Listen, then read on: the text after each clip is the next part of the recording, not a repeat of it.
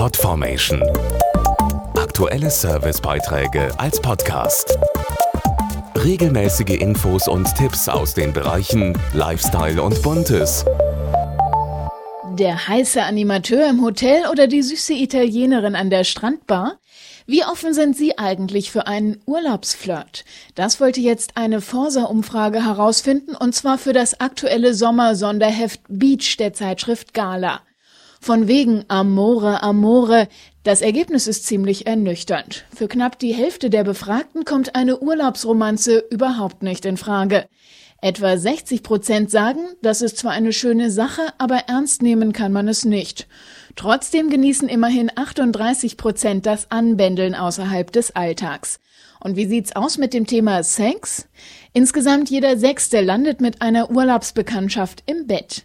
Aber Achtung, wer darauf hofft, die Beziehung nach dem Urlaub fortzusetzen, nur jedes zehnte Paar bleibt auch nach der Reise zusammen. Podformation.de Aktuelle Servicebeiträge als Podcast.